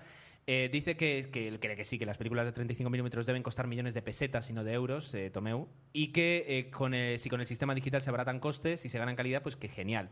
Que estaría bien poder ver en una sala de proyección. Yo creo que aquí, Tomeu, tendrías que mover tus hilos para, para conseguir algo más. A ver, sí, estaría organizar una especie de, de- de- de quedada o algo. A ver. O, o- o una Aún no he ido, tenía que haber ido la semana pasada Pues, y por un imprevisto. Tomeu, ahí, mueve algo. ¿Tú, tú que eres aquí una persona influyente en Mallorca, Sí, sí, sí. Claro. mueve algo. Que esto ser, que ser la estrella del podcast, la verdad es que no me ha dado nada hasta ahora, pero bueno. Bueno, sí, Ya. un, un premio, ¿se puede decir eso? Sí. No, porque el premio era conjunto, entonces no. Y lo curioso es que lo recogí yo además. Bueno, además ahora van a hacer los nuevos premios premio. del podcast, pues que me, que me voten a mí como el mejor y ya está. Y, y mi ego estará suficientemente alimentado. Yo creo que tu ego nunca va a estar suficientemente alimentado, da Ni igual. con premios. Dice ¿vale? que en cuanto a, a la función del cine, eh, dice que es verdad que también el- si hay una disminución, más que aparte de la crisis, que era lo que yo comentaba, pues que quieras o no pues puede influir, también es que el target de espectadores eh, es más reducido que antes. Y así como lo dice en cuanto a películas orientadas al público juvenil, yo a veces diría que a veces eh, si tienes ganas de ir al cine y pensar un poquito y que te hagan pensar, pues no encuentras ninguna película, encuentras películas eh, que están ahí y que, tienen lo que tienen y que se acabó. Y no encuentras ese, ese puntito de decir vamos a hacer algo con cariño para que la gente disfrute de ver la película. Puede ser, sí, o sea, podría ser. Y dice que en otras ciudades más grandes tienen más ofertas que en Palma. Eh, más oferta de cine que en Palma, efectivamente. Madrid y Barcelona, sobre todo, pues es raro que no encuentres una sala donde no proyecten alguna película, eh, mayor o menor, que te guste. Y sobre Super 8 dice que coincide 100% con, con la opinión, dice la metáfora de la, hamburguesa incluida, y que eh, cree que el cine comercial ahora mismo ya no cuida tanto a los personajes, ni se ruedan con la sensibilidad y con la emoción que está rodada Super 8. Totalmente de acuerdo. Que es una película de aventuras para toda la familia y que no, eh, no le pide un guion de Oscar, que Giacchino hace una banda sonora maravillosa y que El Fanning podría estar perfectamente nominada. En esto, pues eh, coincidimos. Sí, coincidimos ahí lanzaste tu, tu, Mi órdago. tu órdago y, y puede ser que aciertes. Bien. Órdago no funcionó nunca ni nunca funcionará. No, jamás. Hago mal en recordarlo, pero Venga, también hay que ser humildes porque las estrellas somos humildes también. De- de- Bueno. deja, deja la broma ya. Venga, Sí, es verdad que ya es muy, es muy pesado. Cansina. Venga. Telefila. es que Gerardo, eres grande. Nunca cambies, por favor. Por favor. Qué bonito. Bueno, Telefila dice que, qué bonito, lo voy a leer literalmente porque estas cosas, cuando digo que me emocionan es esto. Ya estoy de vuelta en el curro, así que me habéis animado parte de mi primera mañana de vuelta a la realidad. Si hemos conseguido eso, nuestra labor social está cumplida. Chócala. Porque en el fondo es lo que buscamos. Bueno, gracias Telefila, nos alegra. Es verdad que volver de unas vacaciones a empezar a trabajar puede ser muy duro y si hemos paliado parte de ese sufrimiento, nuestra misión la damos por Lo cumplida. has dicho dos veces ya. ¿Puedes continuar, por favor, con el comentario? Y estamos muy contentos de que hayas vuelto. No. Eh, nos habla de, eh, tu, de la quincena, que no ha visto ninguna de mis películas, lo cual es un poco frustrante, pero bueno. Pero sí que ha visto el golpe. O sea, para una que dice Gerardo, sí que la ha visto. Y yo que me curro aquí 20 películas y no ha visto ninguna. Telefila, me sabe mal. Me sabe mal, pero tienes que poner de tu parte. Que yo, yo todo no lo puedo hacer. Bueno, dice que ha visto el golpe. Gerardo se está riendo. Que le ha gustado, pero que se queda con dos hombres y un destino y su magnífica. Tenía ganas de verla ayer por la noche y no, al final no tuve tiempo, pero quiero traerla para la próxima quincena. Bueno, y que desde luego también eh, dice que está El Coloso en Llamas, de un querido, de su querido Steve McQueen. De verdad que para mí es un actor que a lo mejor no ha pasado entre los grandes o los más grandes, pero que, que tiene mogollón de películas buenas. Bullet, eh, La Gran Evasión, El Coloso en Llamas. Es que es un actor Hombre, de es un estos... actorazo.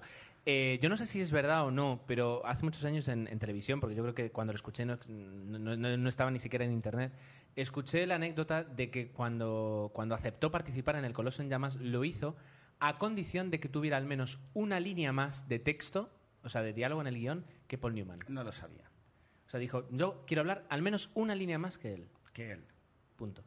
Bueno, pues O sea, me imagino a los las guionistas escenas en que aparecen los dos es Con- un deleite. Contando, para- las, contando las líneas. Bien, con- ¿qué, qué más? Eh? Bueno, ¿te un poquito? a eh? Telefina, vamos con... Bueno, ¿Ya está? voy a resumir la opinión de Super 8. Dice Telefila que está de acuerdo en que es un homenaje, que le ha gustado, es un regreso de los 80, pero que ya esperaba más. el guion lo encuentra demasiado simple y que esos homenajes los ha encontrado en otras películas.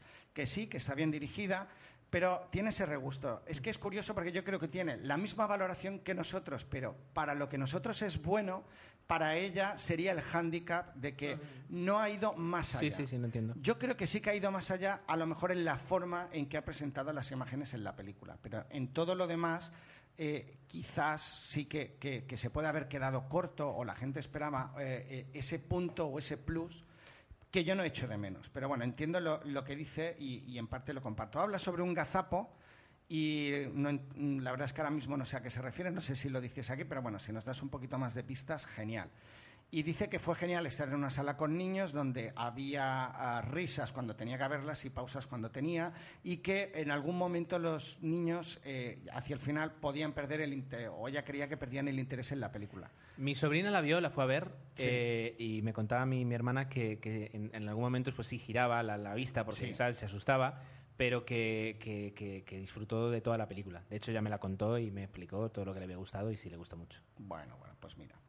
Y nada, que dice que para ella, y yo creo que también, eh, pienso lo mismo, que el- la mejor película de Antonio Banderas en Estados Unidos ha sido Locos en Alabama, que la ha dirigido, no la ha protagonizado, y que, que, bueno, que si el Oscar, que no está de acuerdo con que le den a Oscars a la gente porque se les debe, ¿no? Tienen que dárselos, por ejemplo, a Denzel Washington se le debía un, en este caso era un protagonista, y, y- no, tienen que dárselos pues cuando se lo merecen, yo pienso lo mismo. Dice que como se enrolla, que hasta la próxima.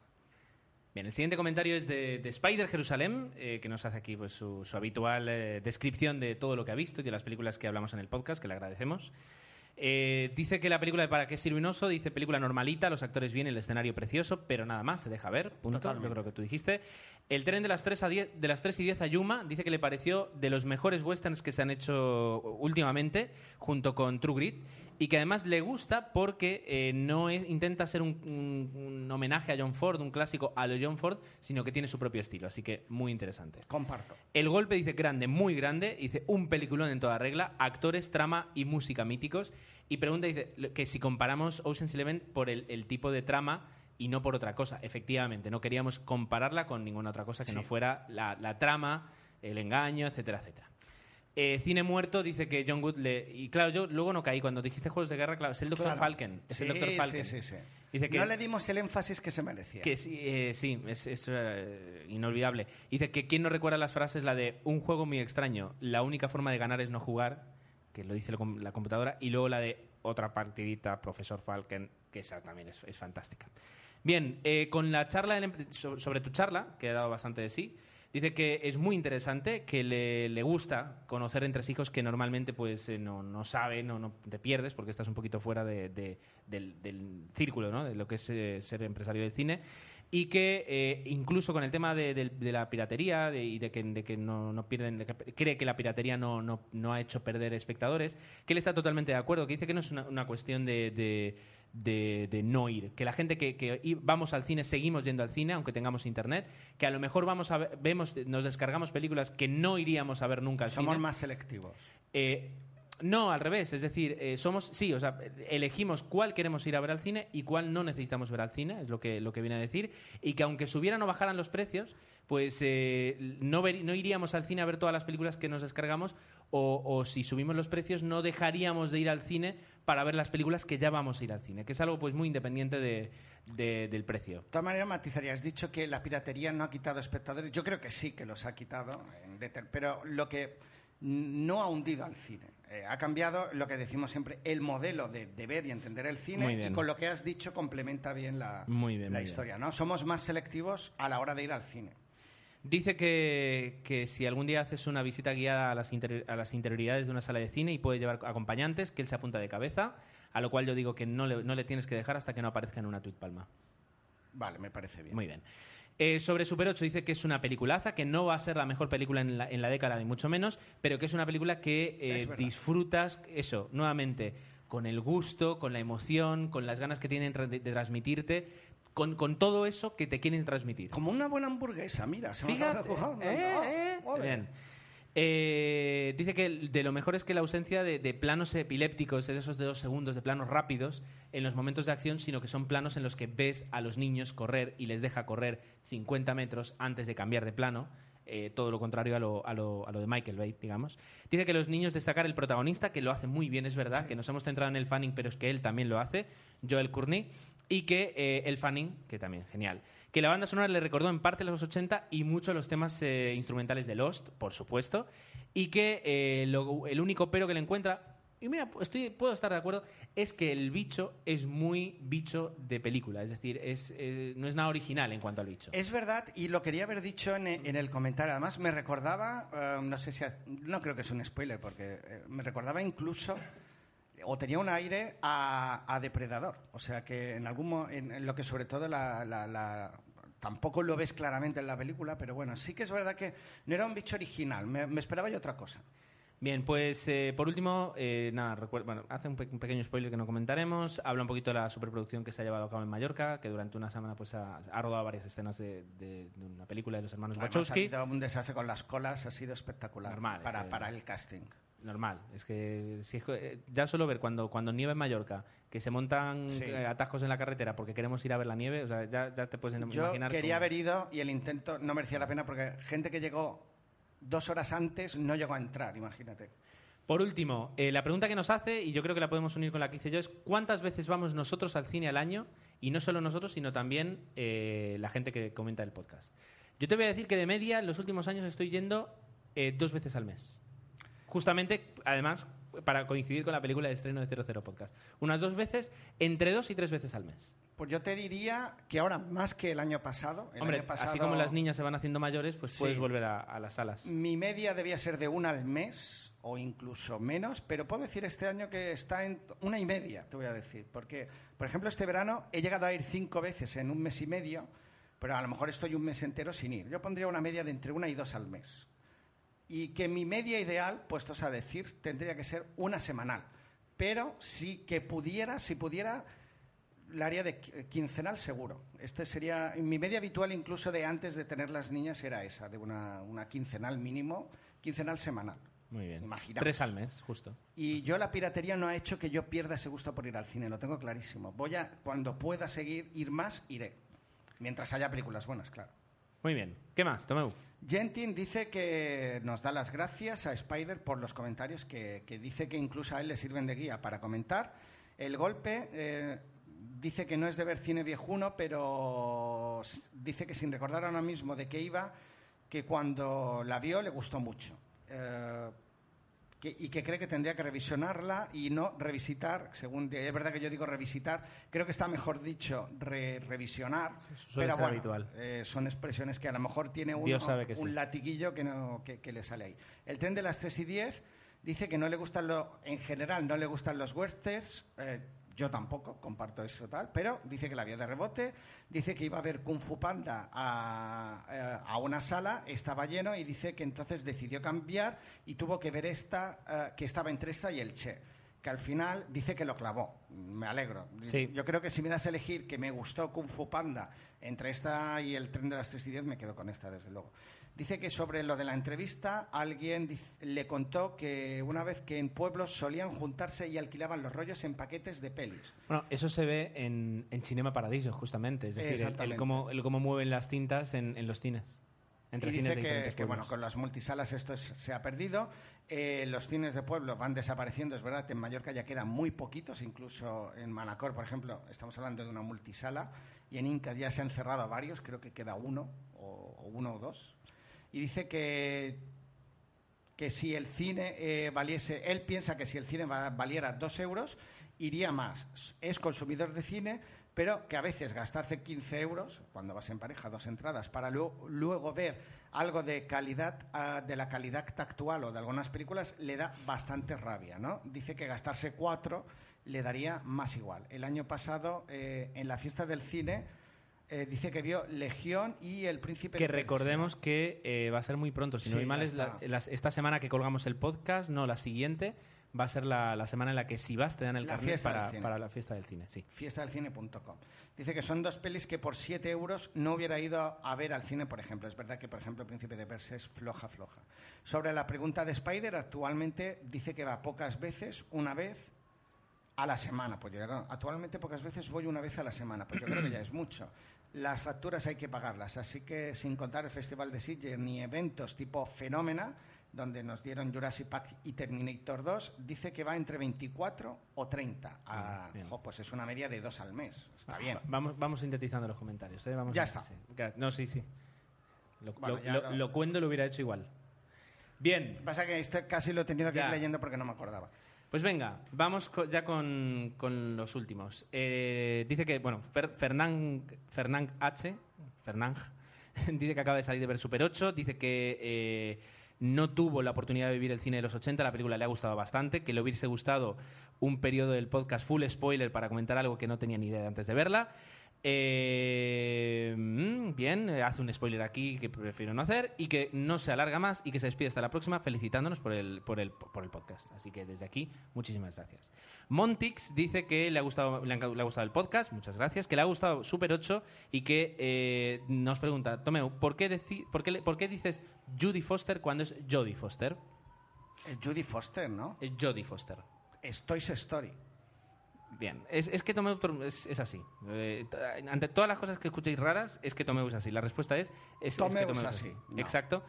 Eh, un error mío y es que el golpe está ambientado en Chicago y no en Nueva York, eh, cierto. Y que por último eh, nos dice aquí la diferencia entre el guion, que suele ser una historia original, y el screenplay, la adaptación al cine de una, de una obra teatral, eh, aunque normalmente... O sea, quiero decir, la, la adaptación de una historia que ya existe. Es decir, yo cojo El Señor de los Anillos y hago un screenplay, o sea, la preparo para poderla hacer en cine, y otra cosa es un guion, un script que ya sería original, es lo que nos, nos cuenta aquí. Y si te parece, termino yo ya con el comentario de Barralet, ya que tengo yo el iPad, porque nos hemos Sí, porque además internet es un poco la invitación al evento y como ya ha sucedido. que eh, dice que ha visto Super 8, que también tuvo la sensación que describe Endicaren Enechea, es, eh, que se, se esperaba un poquito más, eh, que le ha, dado ganas de, de revisitar, como diría Tomeu, el golpe, dice que la vio eh, hace muchos años y que no se acuerda, y que eh, no ha visto eh, Dos hombres y un destino y tiene ganas de verla, yo también lo voy a hacer, y que la del castañazo sí que la ha visto y que no está mal, y que lo mejor es los hermanos que juegan en el equipo de Paul Newman. Por cierto, eh, se ve que yo me equivoqué, dije Steve McQueen cuando quería decir Paul Newman. Desde aquí, fe de ratas. Eh, y bueno, y luego nos hacía eso, la, la- la, um, invitación al, al recital que pudimos, que pudimos disfrutar. Bien, pues eh, con esto terminamos los, los comentarios. Eh, ha sido un podcast interesante, hora y media se nos va a ir, Dios mío.